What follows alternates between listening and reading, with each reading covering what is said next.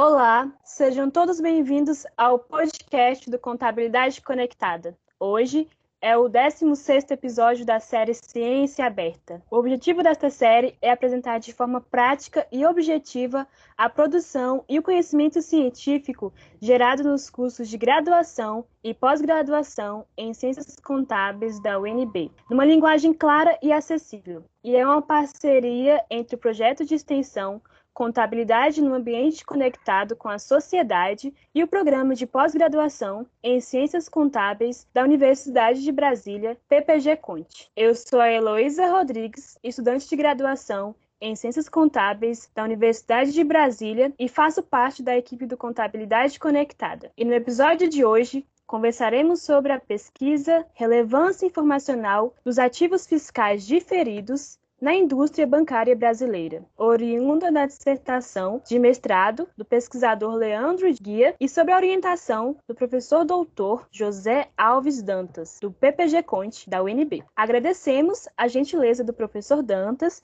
e do Leandro em aceitar o nosso convite para participar deste episódio da série Ciência Aberta. E para começar, poderiam nos explicar de forma sucinta para os nossos ouvintes o objetivo principal e a motivação de sua pesquisa? Nosso objetivo, de uma maneira geral, foi o de avaliar a utilidade da informação contábil e a sua contribuição para a tomada de decisões econômicas. Aqui a gente está tá falando especificamente envolvendo o mercado de capitais. A nossa pesquisa se concentrou na indústria bancária do país, investigando o grupamento específico de ativos dos bancos, que de certa forma, como ele poderia interferir no valor de mercado dessas empresas. Então a gente está dizendo de, que é uma investigação sobre de certa forma, sobre o valor preditivo das demonstrações financeiras para o mercado de capitais. É bem provável que muitos dos nossos ouvintes estejam iniciando a graduação. Então, seria interessante, para o melhor entendimento de sua dissertação, que nos explique o que seriam os ativos fiscais diferidos. Os ativos fiscais diferidos, eles se diferenciam dos demais ativos de forma bem peculiar. O que dá origem aos ativos fiscais diferidos é a simetria na mensuração do lucro no critério contábil e no critério fiscal. No caso dos bancos, bancos especificamente, os bancos têm umas provisões que são bem significativas na construção do resultado dessas empresas. E o sistema fiscal não aceita essas despesas com provisões no mesmo momento em que o sistema contábil, né, societário, utiliza essas provisões para fim de mensuração do lucro. E aí está a origem dos ativos fiscais diferidos. Esses valores de provisões, eles são diferidos, né, são reconhecidos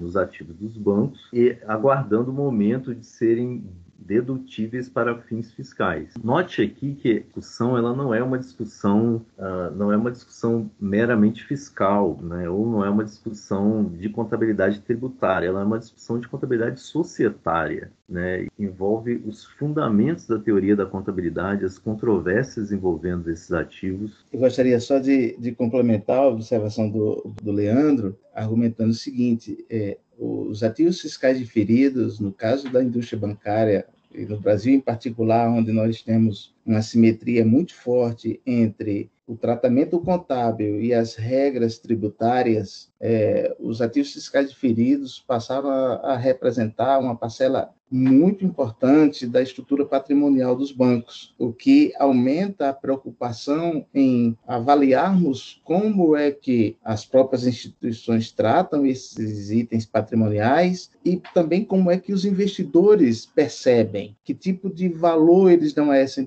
a essa informação, como é que eles utilizam essa informação na precificação, digamos, das ações desses bancos.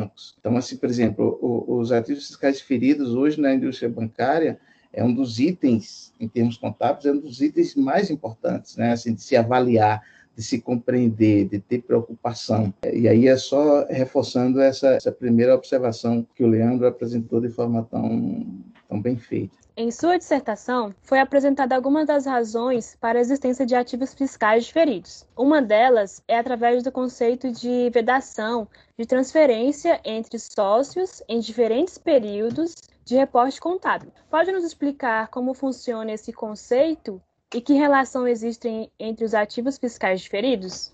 A gente está falando aqui de um conceito sobre a vedação de transferência de indevida de riqueza entre os sócios em diferentes períodos de apuração do resultado das empresas. Seria um dos argumentos né, que fundamentam o reconhecimento dos ativos fiscais diferidos. E por quê?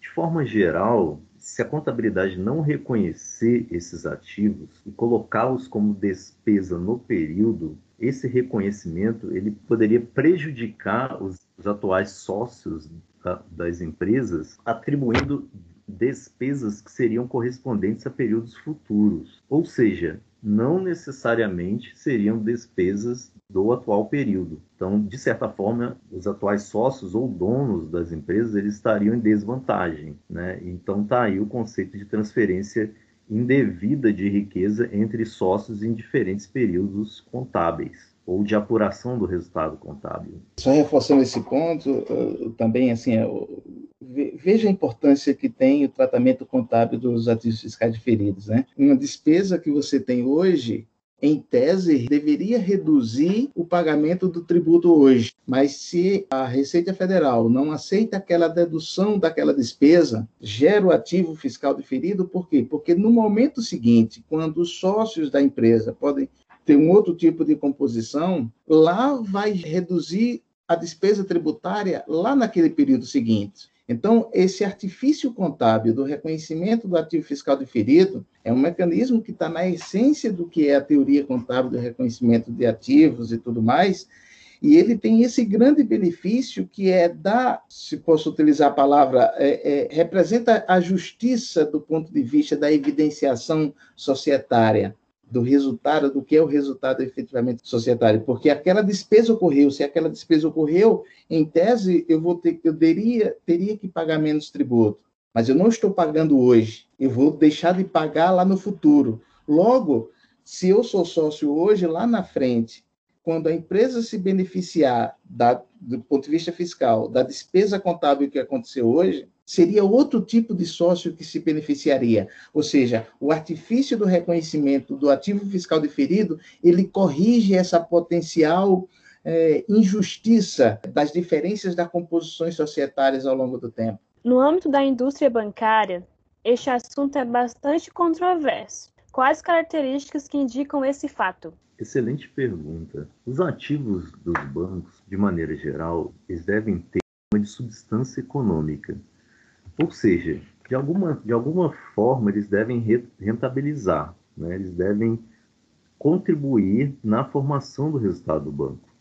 Então, uh, do que, que a gente está falando aqui? A gente está falando aqui de aplicações financeiras, a gente está falando aqui da carteira de crédito do banco, a gente está falando de investimentos do banco, né?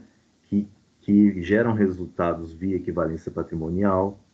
Bom, os ativos fiscais diferidos, eles não têm substância econômica. Eles não rentabilizam. Né? A gente pode dizer que eles são ativos estéreis. Então, a, a, depender, a depender da relevância desse ativo no balanço de um banco, ele pode causar outras distorções né? naquele, naquele balanço. Vou dar um exemplo: ele pode aumentar o custo do crédito, né?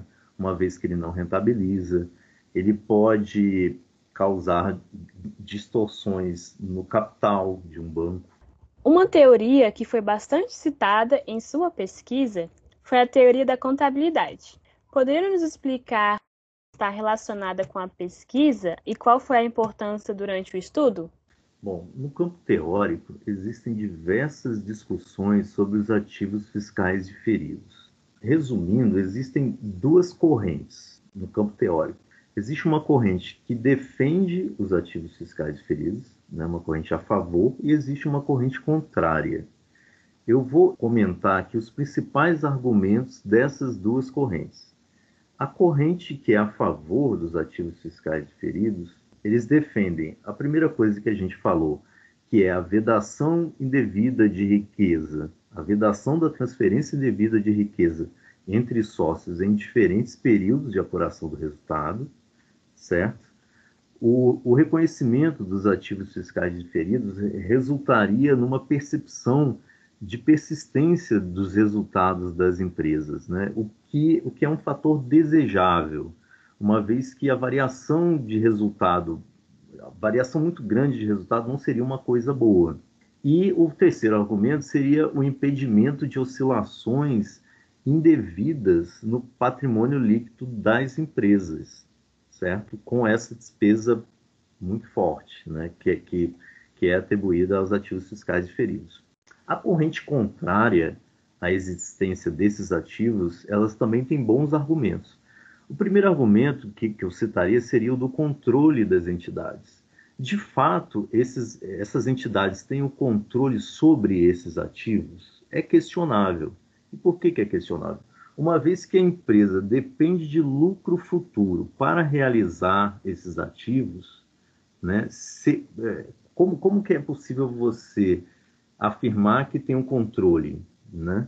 Então, esse seria um primeiro argumento contrário. Um segundo argumento seria o fato desses ativos serem desprovidos de substância econômica, um fato que a gente já mencionou. E um terceiro argumento uh, seria de que esses ativos eles podem fragilizar o patrimônio líquido da empresa, porque a depender da magnitude desse ativo, vamos supor, na, na indústria bancária brasileira, esses ativos correspondem a mais ou menos 50% do PL dos bancos. Né? Se os bancos não tiverem lucros, uh, lucros para a realização desse ativo, essas empresas, os bancos, vão ter que reconhecer 50% do PL como perda no período. Isso certamente descapitalizaria né, qualquer banco. Um outro argumento, e aí bem, bem, na, bem em linha com a teoria da contabilidade, é de que a gente está falando de uma despesa que é sobre o lucro, certo? O ativo fiscal diferido, a origem dele é sobre uma despesa sobre o lucro. Então, como que é possível você atribuir a lucros futuros uma despesa sobre o lucro de hoje. Então, uh, uh, esse argumento é forte, né? sobretudo nos norte-americanos, eles usam esse argumento contrário aos, aos AFDs. Só que os modelos contábeis, os modelos de normas contábeis, eles, eles aceitam os AFDs né? e não se entra nessa questão teórica, nessa, nessa discussão teórica. Mas é, houve e ainda há muita discussão sobre se esses ativos atenderiam à teoria da contabilidade ou se eles não atenderiam à teoria da contabilidade. É observado que na indústria brasileira existem alguns eventos que originam os ativos fiscais diferidos, conforme citado no estudo, como provisões financeiras para crédito e liquidação duvidosa, provisões para passivos contingentes, ajustes ao valor de mercado de títulos, valores imobiliários, derivativos e demais provisões. Pode nos explicar como estes eventos atuam nos ativos fiscais diferidos? Ok, os eventos das provisões nos bancos são uh, os principais fatores da geração dos ativos fiscais diferidos. Né? Uma vez que, uh, onde há uma provisão muito forte na formação do resultado, e essa, e essa despesa de provisão não é aceita no sistema fiscal, né, a origem dos ativos fiscais diferidos naquele período vai ser forte. Só, só complementando é, a observação, né, é, essa, o, o reconhecimento de, desses ativos fiscais diferidos ele está exatamente na percepção de que é, eu reconheço contabilmente, em atendimento à legislação societária, contábil, à, norma contábil, aquela despesa e a, para fins tributários aquela despesa não é, não é aceita. Né? Então, assim, os maiores exemplos que você citou na pergunta reforçam exatamente essa percepção. É a provisão para créditos de limitação duvidosa, são esse tipo de provisões passivas, são perdas que você tem no ajuste a valor do mercado de títulos. Né? Então, por exemplo, esse tipo de despesa que você tem, né? então, em tese, reduz o seu lucro, mas a Receita não admite que essa redução do lucro impacte a base tributária no período de hoje. Daí é onde, de, de onde vem ah, o reconhecimento desse ativo. É como se ficasse implícito o seguinte: olha, é, eu estou pagando um tributo hoje, mas no futuro eu deixarei de pagar esse tributo. É como se eu tivesse, eu contribuinte, o banco no caso, ou qualquer tipo de empresa, tivesse pagando um tributo de forma antecipada. Já que ele já não teve o lucro agora, mas aí a Receita diz, ó, eu só aceito essa dedução do lucro lá no futuro. Por exemplo, para eh, deduzir é, a despesa com, com PCLD, o que é que a Receita Federal impõe? Ah, não, você só vai deduzir depois que você fizer determinado tipo de cobrança, você tem que ajuizar as, as, as ações, você tem que negativar o devedor, ou seja, você tem que demonstrar que fez todas as ações de cobrança e mesmo assim o mutuário, o cliente não pagou. Aí sim é que você pode apresentar essa despesa para fins tributários. Então, é, é nesse, é, é por, por, essa razão que gera essa, o que a gente chama é, de diferença temporária, né?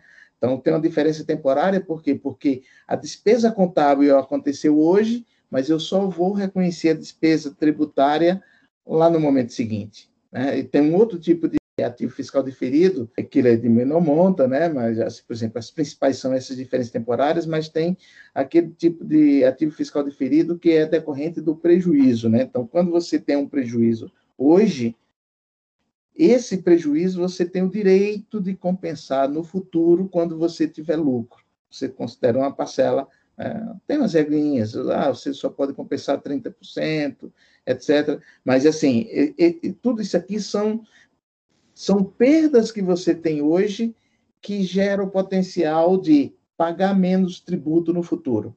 Então, esse direito que você tem de pagar menos tributos no futuro, você reconhece esse direito como um ativo hoje.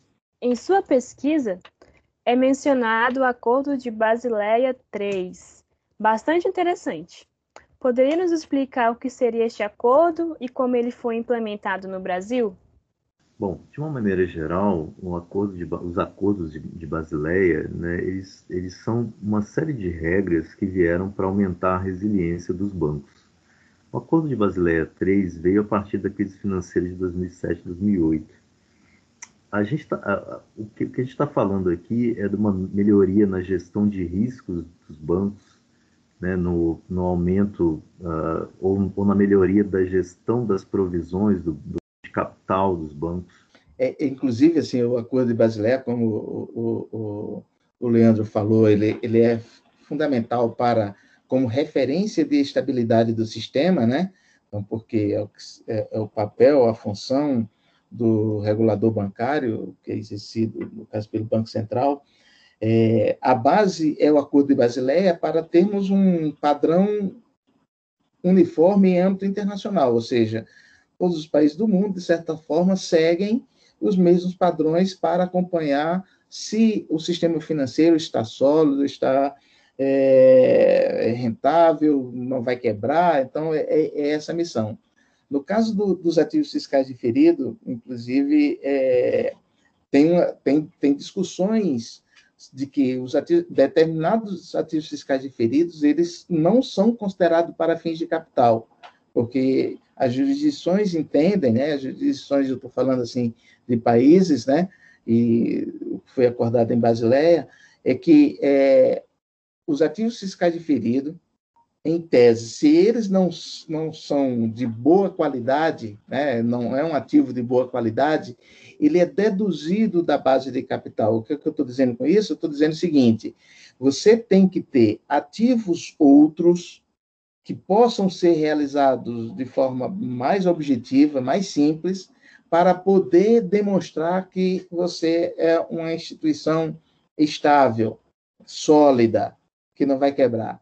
No Brasil, a gente tem uma peculiaridade no caso do crédito tributário, né, ou de ativo fiscal diferido de, de PCLD, que tem uma, uma lei que dá proteção. Então, no caso específico do Brasil, esse o, o, o ativo fiscal diferido de PCLD ele é considerado um ativo de boa qualidade. Os demais, a norma prudencial determina que eles sejam excluídos. Eles não são considerados quando a gente vai avaliar se uma entidade financeira, se uma instituição financeira, ela tem solidez, tem estrutura patrimonial para as, suportar eventos de estresse.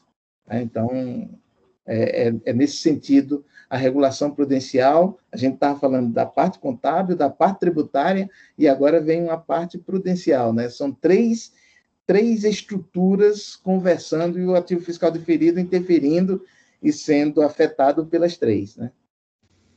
É, e é tão relevante essa questão dos ativos fiscais diferidos sobre as despesas com PCLD que essa lei, ela, de uma maneira geral, ela diz que se um banco quebrar, né, é, o, a, haveria um direito do, do banco contra o governo para receber esses ativos fiscais diferidos. Então, essa é uma lei que veio decorrente aí dos acordos de Basileia, de modo a, a mostrar que esse ativo seria sim um ativo de boa qualidade e que o capital do banco não estaria tão fragilizado. Uma das fases mais importantes em uma pesquisa é a coleta de dados, onde tem um grande papel para o desenvolvimento da pesquisa e também para o resultado final. Como foi feita a escolha de sua amostra para a fonte de dados de sua pesquisa? Sim, a amostra é muito importante e a gente procurou nessa pesquisa é, se valer de todos os dados disponíveis. Então a nossa amostra ela foi no período entre março do ano 2000 até junho do ano de 2017. Então, portanto, a gente está falando aqui de 17 anos né, de, dados, de dados contábeis e de dados do mercado de capitais e numa periodicidade trimestral. Então, realmente, na questão da amostra, a gente considerou uma amostra bem abrangente. Foi utilizado dois modelos na metodologia da sua pesquisa, Market to Book e, adicionalmente, o modelo de Onson. Qual foi o motivo da escolha destes modelos e como eles foram desenvolvidos em sua pesquisa? Bem, a, a gente, a, o modelo Market to Book o MTB, a gente desenvolveu com base em algumas pesquisas semelhantes sobre relevância informacional. Né? E a gente uh, adaptou esse modelo, ele, ele contou com cerca de sete variáveis que, que melhor explicam o valor de mercado dos bancos aqui no nosso país, sendo a variável ativo fiscal diferido a nossa variável de interesse né, para, de certa forma, verificar a relevância informacional dessa variável. Já o modelo de Olson, ele é mais difundido, né, uh, relacionado às pesquisas de relevância informacional. E a gente utilizou o segundo modelo de modo a confirmar os resultados obtidos com o primeiro modelo, as estimações que a gente teve no primeiro modelo. Né, e de fato se confirmou. O modelo deu relevância informacional e o segundo modelo, o Marketbook, deu relevância informacional e o segundo modelo confirmou a, a, a, o resultado do primeiro.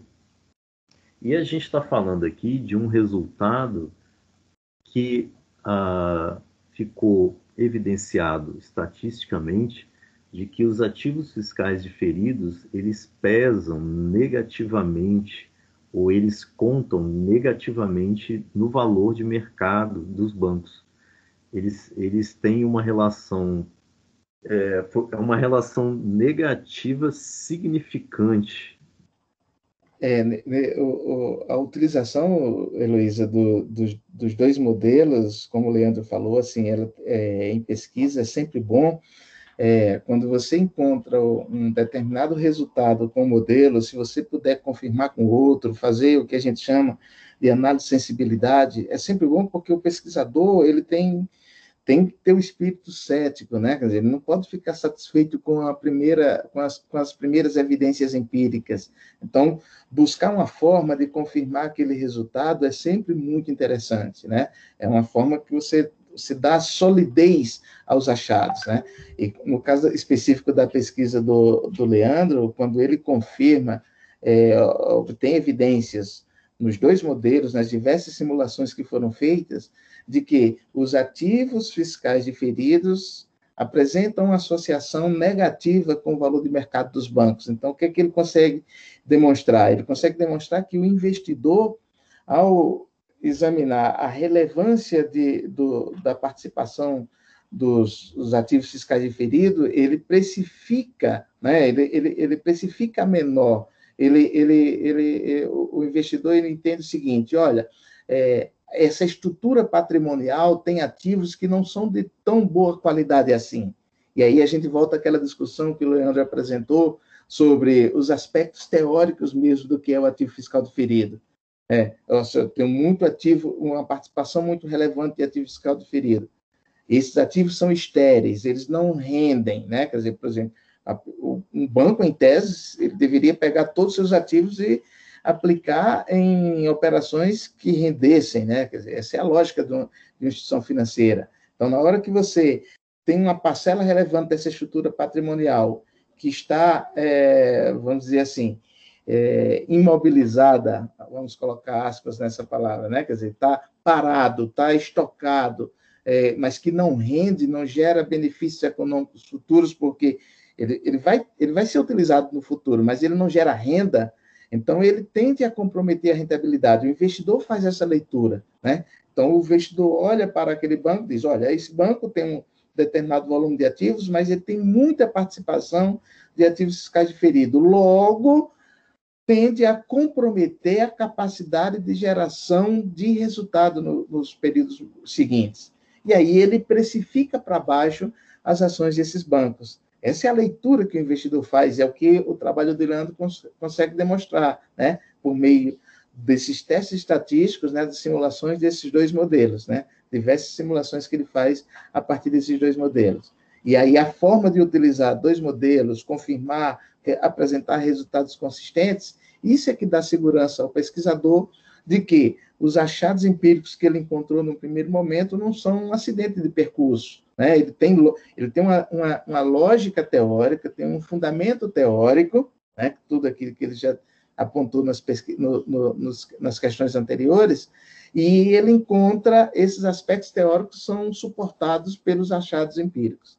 E aí, pronto, aí, quando você faz esses achados empíricos utilizando dois modelos, você adquire mais confiança sobre os resultados que estão sendo reportados na pesquisa.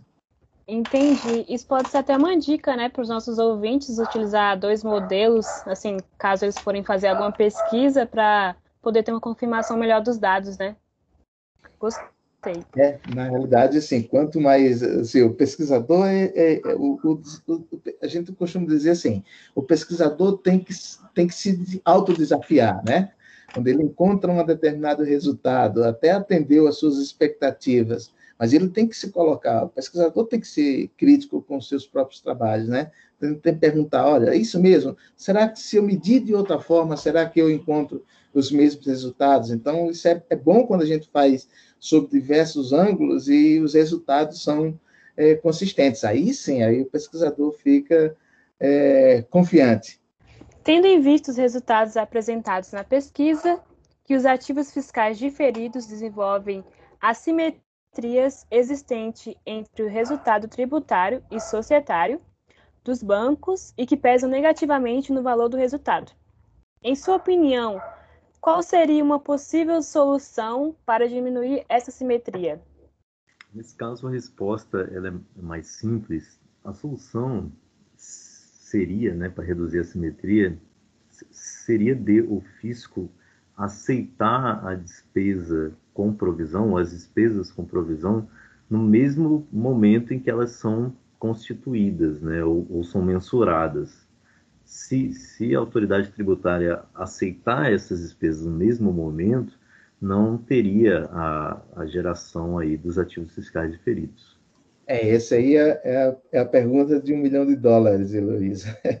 É porque é, é, é aquela coisa. Enquanto a gente tiver essa simetria, essa diferença muito grande entre o tratamento contábil e o tratamento tributário, o, o estoque de AFD, né, de ativo fiscal diferido, ele é simplesmente o termômetro. É, Para você reduzir a, a, febre, você vai ter que reduzir a simetria, essa diferença de tratamento entre a contabilidade societária, né, que é exigido pelo regulador é, bancário, no caso, mas para a contabilidade de uma forma geral, e é, as regras tributárias. Enquanto a gente tiver essa diferença, o estoque de ativos fiscais diferidos, ele simplesmente vai refletir as diferenças que existem no mundo real das, da, da, legislação contábil da legislação tributária. Enquanto tiver essa diferença, o estoque de ativo fiscal diferido vai, vai ser relevante, vai ser importante. É, e, e, aí, como é que você lida com esse problema? Você lida com esse problema reduzindo as assimetrias. E aí o Leandro colocou uma, uma questão interessante, né? Dizendo, ó, a Receita poderia a, a, aceitar a dedutibilidade fiscal desse, de, dessas despesas de forma mais tempestiva. Essa é a solução. A grande questão é, isso certamente é, impõe é, algum tipo de perda, né? Sempre tem uma perda. Qual é a perda? A perda é que a Receita passaria a receber tributos de um, de um fluxo diferente, né? E aí já tem os interesses, né? Assim, por exemplo, claro, todo interesses absolutamente legítimos, né? Da autoridade tributária que diz o seguinte: olha, mas você pode ter uma despesa, essa despesa não é tão é, consistente ainda, e aí isso pode reduzir a arrecadação tributária, e aí vem. Por isso que não é uma solução simples, é uma solução simples do ponto de vista de teórico, né? Mas assim, do ponto de vista prático, ele certamente ele vai enfrentar é, um debate muito forte, principalmente no, no âmbito da, da arrecadação tributária. Mas não tem outro jeito. Redução do estoque de AFD só tem um jeito: redução das assimetrias entre o tratamento contábil e o tratamento tributário. Para finalizar, sempre abrimos espaço para que os convidados indiquem algum livro, podcast, filme ou qualquer outro conteúdo para os nossos ouvintes em relação ao assunto enfocado. Qual a recomendação de vocês para essa semana? Bom, que aborde esse tema, é um livro em português que é, é um pouco antigo, mas que ele é aplicável à graduação, eu indicaria o livro Teoria da Contabilidade de Hendrickson e Van Breda, é, essa, a sugestão do Leandro, né, a importância dos aspectos teóricos, né? E como é um assunto muito técnico, geralmente não tem muita literatura que, que faça esse enfoque do ponto de vista. E aí eu acho que o, o trabalho de vocês com esse podcast, ele cumpre esse papel de tentar é, ampliar a discussão sobre os, os ativos fiscais diferidos, as consequências, é, como se dá essas relações, porque realmente não existe, assim, por exemplo, você pode procurar que você não vai existir, porque, porque é um assunto muito árido, muito técnico, né? Então, esse trabalho de vocês de, de, de criar um, um espaço é, de discussão mais leve, mais coloquial, mais informativo, eu acho que daqui, daqui a um tempo, quando alguém perguntar uma ideia de um filme, um podcast, um livro sobre ativo fiscal diferido, muito provavelmente vão é, sugeriu o, o, o, Contabilidade Conectada com a Sociedade, que tem um podcast que fez esse tipo de discussão de uma forma diferente, de uma forma mais acessível para um, um público menos especializado, menos técnico, que tenha necessidade de conhecer características do funcionamento dos bancos, da legislação tributária. Né? Então, assim, eu acho que a, a, dica do Leandro reforça esse aspecto, né? Quer dizer, então, assim, hoje quem discute isso? Um livro que discute isso é o, o livro de Teoria da Contabilidade. É, e aí, dentro de um contexto bem interessante de que demonstrar que é um assunto extremamente importante no Brasil, dadas as características da nossa é, é legislação tributária, muito importante, especialmente no caso da indústria bancária, mas que a gente tem pouco espaço de discussão. Pouca gente discute por quê?